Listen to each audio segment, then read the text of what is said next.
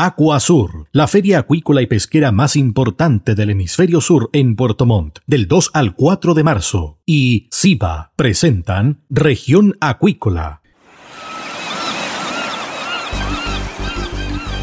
Presentamos Región Acuícola.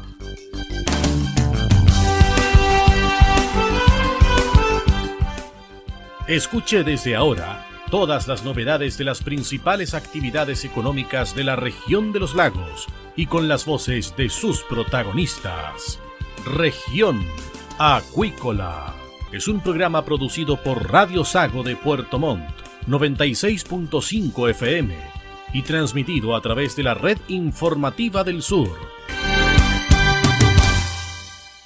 No te pierdas Aquasur 2022, la feria acuícola y pesquera más importante del hemisferio sur. Más de mil marcas, 42 países, 25 mil visitantes profesionales en 15 mil metros cuadrados de exhibición y un congreso internacional de primer nivel con temas de sustentabilidad e innovación tecnológica, capital humano, salud y bienestar. Volvemos presencial. Sé parte de Aquasur. Regístrate en aquasur.cl. Nos vemos del 2 al 4 de marzo en el recinto ferial Aquasur. Produce y organiza FISA. Invita Radio Sago, la radio grande del sur de Chile. SIBA, Ciencia Aplicada en Acuicultura. Contamos con un capital humano avanzado y equipamiento especializado. Nuestro compromiso, entregar confianza y calidad para una acuicultura sustentable. SIBA, Centro de Investigaciones Biológicas Aplicadas. Visítanos en www.siba.cl.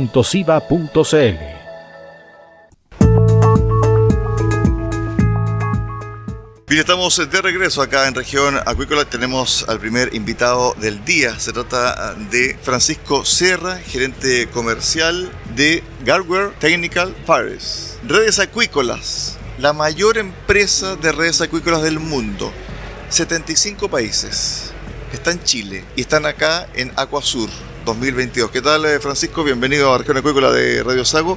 La importancia de las redes en el mundo acuícola. Hola Cristian, primero que nada, muchas gracias por esta invitación. También mis saludos a todos los radioescuchas de Radio Sago, un importante medio para, para, nosotros y para toda la región. Eh, sí, efectivamente estamos en Acuasur 2022, venimos esperándola desde el 2020, gracias a Dios este año se, se pudo concretar y nos podemos ver las caras nuevamente. Eh, Technical Fibers es efectivamente la planta de producción de redes para agricultura más grande del mundo. Está con base en la India, particularmente en la ciudad de Pune, y tenemos talleres de redes en las ciudades de Wine. Y dentro de esto, la verdad es que es una empresa muy comprometida con la investigación y desarrollo. Creemos que es la vía para enfrentar los negocios del futuro, poniéndole ciencia, datos, tecnología. A ver, las características de las redes para agricultura, ¿cuáles son?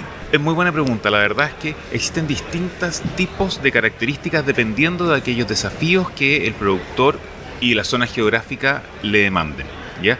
Habiendo dicho esto, existen redes que tienen que ver con eh, la mantención de los peces dentro de las jaulas cuando los peces son pequeñitos, aquellas redes de ingreso, que tienen que tener cierta resistencia para que no se rompan, tienen que tener resistencia también al UV, resistencia a las corrientes, fuerza, tensiometría. Eh, y también eh, cierta rigidez para evitar eh, romperse. Y también existen desafíos para redes para que los predadores no ingresen a las jaulas, como es el caso de los lobos marinos que están constantemente tratando de comerse los salmones, o bien los pájaros que sobrevuelan los centros y tratan de ir en picada también a, comerse los peces.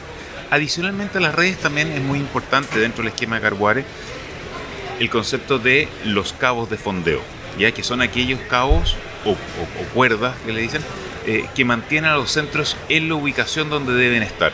Ahora bien, ¿cuál ha sido el avance de las redes en los últimos 20 años? Porque la técnica y la tecnología ha permitido tener redes de mejor calidad.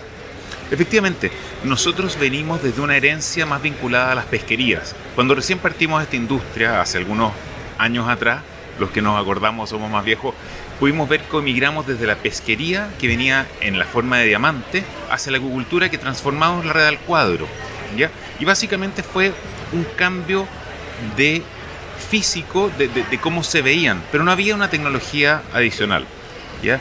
Eran tradicionalmente nylon o poliéster en aquellos años. En los últimos, yo te diría, 15 años hemos ido evolucionando desde esas materialidades a materialidades mucho más complejas, como es principalmente el HDP, ¿ya? En redes Rachel o redes con nudo, ¿ya? con almas de acero, con incorporación de micropartículas de cobre dentro de la extrusión de la red, que hacen que las redes no solamente sean más resistentes, ¿ya? y que cuiden mejor la inversión de los productores, sino que a su vez hacen que se ensucien menos en el tiempo ¿ya? y deban incurrirse menos en gastos como la pintura anti-fouling o distanciar la frecuencia de los lavados in situ. Eso te voy a consultar sobre redes anti-fouling y también redes que estén relacionadas con el cambio climático, porque las redes de hoy son distintas tecnologías, pero el cambio climático también está entregando un desafío a las industrias acuícolas.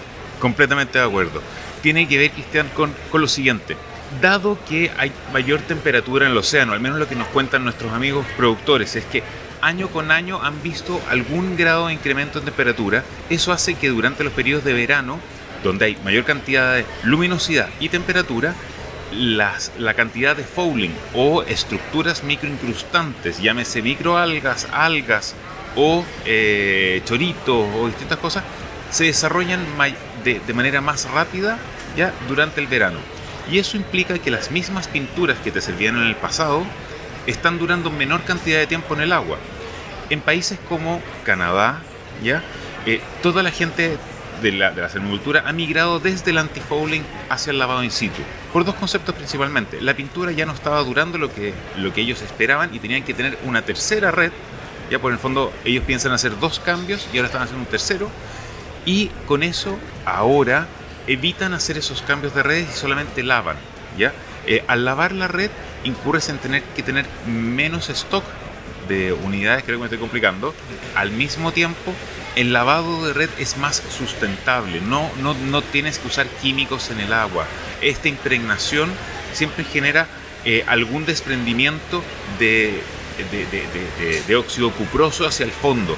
Y, las certificaciones internacionales como ASC tratan de medir estos daños y evitar de que las empresas eh, contaminen con, con, óxido cuproso el fondo marino. Sobre la sustentabilidad de la empresa, porque en el fondo las empresas acuícolas lo que están tratando de hacer, especialmente la salmonera, es que tener un sello verde y un círculo verde en toda su producción. ¿Cómo ustedes están colaborando con ese proceso verde? Es muy buena la pregunta. nuestra materialidad, vale decir, el HDP que ocupa Garguare tiene es un tercio de la huella de carbono que tiene el nylon eh, común y corriente. Adicionalmente a eso, nuestros productos son 100% reciclables. Como te mencionaba, tenemos distintas tecnologías y unas de ellas son las que incorporan desde la extrusión del HDP micropartículas de cobre dentro de, de la fibra y eso hace que se demore el proceso de limpieza in situ eh, al mismo tiempo, hoy día también estamos trabajando nuevas tecnologías que queremos probar, como el B22, que están enfocadas a ojalá que el productor tenga que hacer tres lavados durante su ciclo productivo y nada más. Lo cual es bastante revolucionario. Todavía estamos en etapa de prueba, pero creemos que es una solución que va a, a beneficiar mucho a los productores, tanto en Chile, en Noruega, en Canadá, Tasmania, en las Faroes, en todos los mercados. Redes y fan floración de algas nocivas. Otro desafío, ¿ah? porque las fans siguen, a ver, siguen este periodo estival en la región de los lagos, también Aysén, no hubo tanta floración porque quizás llovió un poco más, etc. Sí, evidentemente este tipo de situaciones se ha ido intensificando durante los últimos años, evidentemente por el cambio climático. Redes y fan, ¿cómo está ahí el, el producto? Mira, en nuestra visión, el, el, concepto de fan, efectivamente, no sabemos cuándo va a ocurrir los blooms de algas, que básicamente es el floramiento explosivo de microalgas durante los periodos estivales, ocurre todos los años. Exacto. Y el, el, punto está en que no sabemos cuál es la especie que va a hacer bloom. Hay especies que hacen bloom y que ciertamente no son nocivas ni para nosotros, ni para los peces, ni para los choritos, y ciertamente no, no, no les damos mayor importancia. Pero por tiempo a tiempo ocurren los fans, que son los florecimientos de algas nocivas. Y en esa palabra nociva hay veces que es nocivo para, para nosotros como especie humana, para los toritos, para los salmones. ¿ya? Y en ese contexto hay veces en que el florecimiento cuando afecta a salmones tiene estructuras urticantes que dañan la galla y el pez muere por asfixia. Otras veces que tiene, tiene venenos neurotóxicos. Otras veces tiene distintas maneras de actuar los, los fans. En ese contexto, Garware ha producido una suerte de solución tecnológica en la cual se envuelven los centros de cultivo. Requiere ser ingresado oxígeno de manera obligatoria, pero te permite desplegar una suerte de cortina alrededor de tu módulo que bloquea el acceso de cualquier cosa. Eso es lo que nosotros estamos tratando de promocionar y, contarle a nuestros clientes que les puede ayudar en el caso de. Es una solución preventiva de bloqueo mecánico. No solamente la acuicultura tiene que ver con la salmonicultura, porque es el producto estrella en el fondo, ¿cierto? Que el que vende más. En la región de los lagos está la mitilicultura, 255 millones de dólares en exportación de churito o el mejillón chileno, cifra no menor. ¿Cómo es la relación también con la mitilicultura y las redes? Bueno, en el caso de mitilicultura no utilizamos redes. Bueno, se ocupan en dos instancias. Una para la captación, ¿ya? Eh, de la semilla de chorito. Y luego, si bien no son redes para el cultivo, pero sí se ocupan cabos. Y esos cabos son de dos tipos. Un cabo especializado para la fijación de la semilla y el crecimiento posterior del chorito. Y luego lo que son los cabos que le dan estructura de fondeo a los centros de cultivo de chorito. Garguare está especializada en todo tipo de cabos, ¿ya? Y en el caso particular de choritos, los, eh, trabajamos con ellos a través de un representante nuestro que se llama Prodalam. Perfecto. ¿Hay redes distintas para el salmón y la trucha, por ejemplo? La verdad es que hoy por hoy no. ¿ah? Te lo pregunto por la agresividad de repente del salmón, que es un animal mucho más robusto, ¿cierto?, que otro tipo de, de especie. En general, ambas especies tienen una estrategia muy similar de ingreso, con la diferencia que la trucha es cosechada alrededor de los 2 kilos 8 a, 3 kilos, mientras que el salmón del Atlántico llega hasta los 5 o 5 kilos up. Al igual que la trucha, el salmón cojo tiene más o menos el mismo ciclo. La diferencia tiene que ver con que en el caso de la trucha, quienes usan estrategia de antifouling, ponen una red de ingreso de una pulgada, al cabo de cuatro meses la cambian por una red de engorda. ¿ya? Y el ciclo completo dura de 10 a 11 meses. Entonces básicamente ellos pueden maniobrar con dos redes, con antifouling. En el caso de quienes cultivan salmón del Atlántico, deben ingresar con una red de una pulgada, luego al fin de los cuatro meses cambian una red de 2 pulgadas por 6 meses y luego una segunda red de 2 pulgadas eh, por hasta el final de la cosecha. Y ahí es donde viene esta diferencial. Debido al cambio climático, algunas veces no les alcanza la segunda red de engorda y deben requerir una tercera, producto de que la segunda ya se ensució. Okay. Y por eso es que muchos productores están, dado, dado el cambio climático, mayor temperatura, y no les están llegando en dos redes, tienen que incluir una tercera, están prefiriendo modificar su estrategia hacia el lavado in situ, como ya lo hizo Canadá. Es decir, en términos eh, matemáticos, hay una, una fórmula directamente proporcional. Es decir, al kilo, ¿cierto? Una red X, ¿o no? Sí, podría decirse. Perfecto. Ahora, ¿qué pasa con los tipos de océano y también zonas de océano? Porque el océano, por ejemplo, magallánico es distinto al de la región de los lagos, es distinto al de la zona central. ¿Las redes sirven para todo tipo de océano? En el caso de Garguare, lo que hemos hecho nosotros es ponernos en la peor condición. Perfecto. ¿Ya? En el caso de Chile, Chile es muy demandante respecto a la protección UV que requieren las redes. En ese contexto, nosotros definimos como el peor escenario la decimosegunda región y aplicamos la protección UV de la decimosegunda región a todas las redes que vendemos en Chile. Garbuare no está solamente presente en el mundo del salmón, también está presente en el mundo de la tilapia y en otras latitudes donde el UV no es tan complejo y en el fondo las distintas características, como por ejemplo esa, se van modificando dependiendo de la zona geográfica donde uno opera. Perfecto, es decir, ustedes operan como prácticamente como el doctor cuando te da el diagnóstico te dice es peor. claro. Y aplican cierto e-, esa fórmula para todo en el fondo tratamos de hacer eso. Piensa, nosotros estamos presentes en más o menos 75 países con más de 20.000 productos diferentes, entre ellos deporte, agricultura, acuicultura, pesquería. Se dice que de aquí al 2050 vamos a hacer 10.000 millones de habitantes. Por lo tanto, la demanda para alimentos azules va, a subir sensiblemente. ¿Cómo se está preparando la empresa para esta demanda? Porque muchos países van a invertir en acuicultura, van a invertir ¿cierto? en este rubro, que es un rubro, entre comillas, limpio, con baja huella en varios eh, segmentos, pero en definitiva es un tremendo desafío porque ya las tierras cultivables se están achicando. El tema de la ganadería con respecto a la carne también está produciendo un efecto cierto invernadero. Y está la acuicultura como una forma, ¿cierto?, de ser sustentable en la alimentación. ¿Cómo se están preparando ustedes ante la alta demanda? Bueno, en Garguare somos conscientes de que la producción, la, población mundial, la demografía del planeta va a seguir creciendo y estamos presentes en las distintas industrias de producción de proteína, tanto animal, vegetal, ya sea ganadería, acuicultura, pesquería y eh, estamos tratando de hacerlo de la manera más sostenible posible, cosa de que nuestra huella de carbono sea lo menor posible y con un crecimiento en todas las industrias que se dedican a la producción de proteína. La importancia de ustedes o para ustedes Chile. Chile es tremendamente importante para, para Garguare. Eh, hoy día estamos en torno entre el 35 al 40% del mercado y queremos seguir creciendo. Hemos visto una oportunidad acá. Garguare llegó a Chile el año 2014 y desde ahí hemos solamente crecido y, pretendemos seguir creciendo. ¿Y los clientes suyos, para que la gente los conozca, son clientes grandes o también ustedes están dedicados a la pequeña y mediana empresa? A todos. A todos. A todos y todas. Perfecto. ¿Hay, ¿Hay trato comercial distinto para el pequeño emprendedor, por ejemplo? No, no, la verdad es que eh, Garguare tiene una serie de distintas divisiones de negocios, ¿ya? Eh, y eh, en ese sentido, cuando no podemos abordar, abordar algún, algún tipo de, industria, lo hacemos a través de eh, terceros, ya como en el caso de, los, de los cabos, donde nos representa Proalam. Francisco, estamos con Francisco Serra, gerente comercial de Garguare Technical Fiber Chile. Se me queda un tema en el tintero, yo no sé si ustedes están también metidos en esta área. Algas, algas y redes. ¿Como cultivo de algas? Exacto.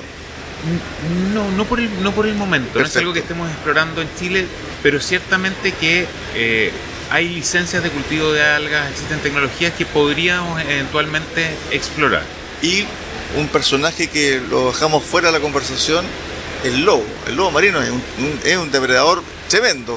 ¿Cómo han hecho ustedes para estudiar su comportamiento y además también explorar vías de solución que le entreguen seguridad a las empresas? Mira, te, comento, en esta área, eh, uno de nuestros productos de estrella son las redes Loera. Garguare a nivel mundial tendrá algo así como 18 ejecutivos que se dedican a las ventas, como es mi caso. Pero adicionalmente de nosotros existen más de 22 científicos que trabajan en Garguare, cinco de los cuales tienen doctorado. En los últimos cinco años Garguare ha establecido 57 patentes comerciales, de las cuales ya ha concretado 16. Te doy esto para, poner el contexto de Garguare está realmente enfocado en el I. En el caso del lobo marino, lo que hicimos fue tratar de entender su manera de actuar. ¿Ya? Eh, para eso contratamos servicios científicos en Canadá y también acá en Chile. ¿ya? Eh, y hemos determinado que la manera de actuar del lobo es principalmente empujar, morder y, y, chupar ¿ya?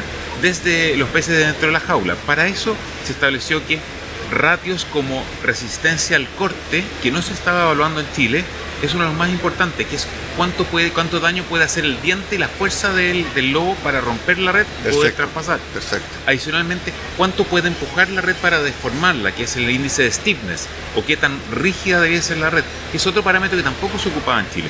En Chile tradicionalmente hacíamos lo que se llama la tensiometría, y la tensiometría es una máquina que pone fija la red por arriba y empieza a traccionar hacia abajo. Y empieza a traccionar, traccionar, traccionar hasta que rompe la barra. Y en ese punto no sabe cuántos kilogramos fuerza es capaz de resistir esta red. Teníamos en la mente que mientras más kilogramos fuerza el lobo no iba a poder pasar. Pero resulta que el lobo también la muerde y la empuja. Entonces hoy día tenemos tres parámetros donde antes solo manejábamos uno. Entonces a la tensiometría se le sumó la resistencia al corte y la rigidez de la red. ¿Ya? Esos, esos son parámetros nuevos que hemos comunicado a nuestros clientes acá y le ha sido muy, muy, muy bien aceptado por nuestros clientes y adicionalmente muy bien aceptado por, por, nuestros competidores que han empezado a utilizar esta misma nomenclatura. Ahora bien, cuando tú estabas detallando la forma en cómo crearon esta, esta red, evidentemente que aquí hay tecnología detrás, hay mucho estudio. Esto no es llegar y crear una malla porque sí. En el fondo, los datos que ustedes toman, ustedes los unen, los estudian y de ahí generan el producto. No es, no es, una cosa al azar finalmente, Francisco. La, la, manera que tiene Garguare de aproximarse a un producto no parte desde el dato propiamente tal, parte desde lo que nosotros llamamos Voice of Customer. Entonces, lo primero es sentarnos con el, con el cliente y escuchar dónde le duele a él, qué es lo que le duele, qué es lo que necesita. Y en base a esa necesidad hablamos con nuestro equipo científico y le decimos, este es el problema a solucionar. Y desde ahí nace un producto para probar, luego de que lo probamos se hace comercial y luego eh, eh, ingresa a nuestra parrilla ya de productos a comercializar. Estuvimos con Francisco Serra, gerente comercial de Warguare Technical Fiber Chile. Redes, redes para la acuicultura y también para otros rubros a nivel eh, planetario. 75 países. En 75 países está esta marca mundial. Y aquí está en Acuasur y también conversó con Radio Saco. Gracias, Francisco. Muchas gracias a ti. Saludos a todos en Puerto Mono, Osorno, Puerto Vara. Gracias. Chao, chao. Buenas tardes.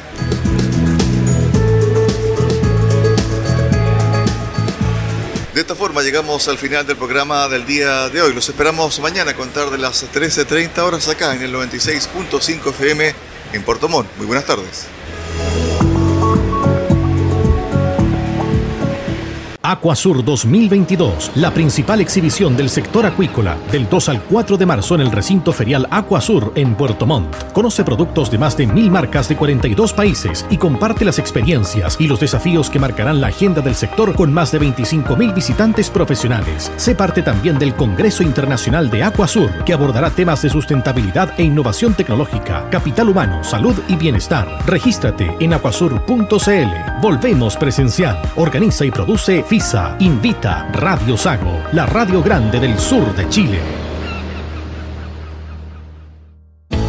Centro de Investigaciones Biológicas Aplicadas CIBA, Ciencia Aplicada en Acuicultura. Entregamos confianza y calidad para una acuicultura sustentable. Contamos con un capital humano avanzado y equipamiento especializado. CIBA, Centro de Investigaciones Biológicas Aplicadas, Ciencia Aplicada en Acuicultura. Visítanos en www.ciba.cl.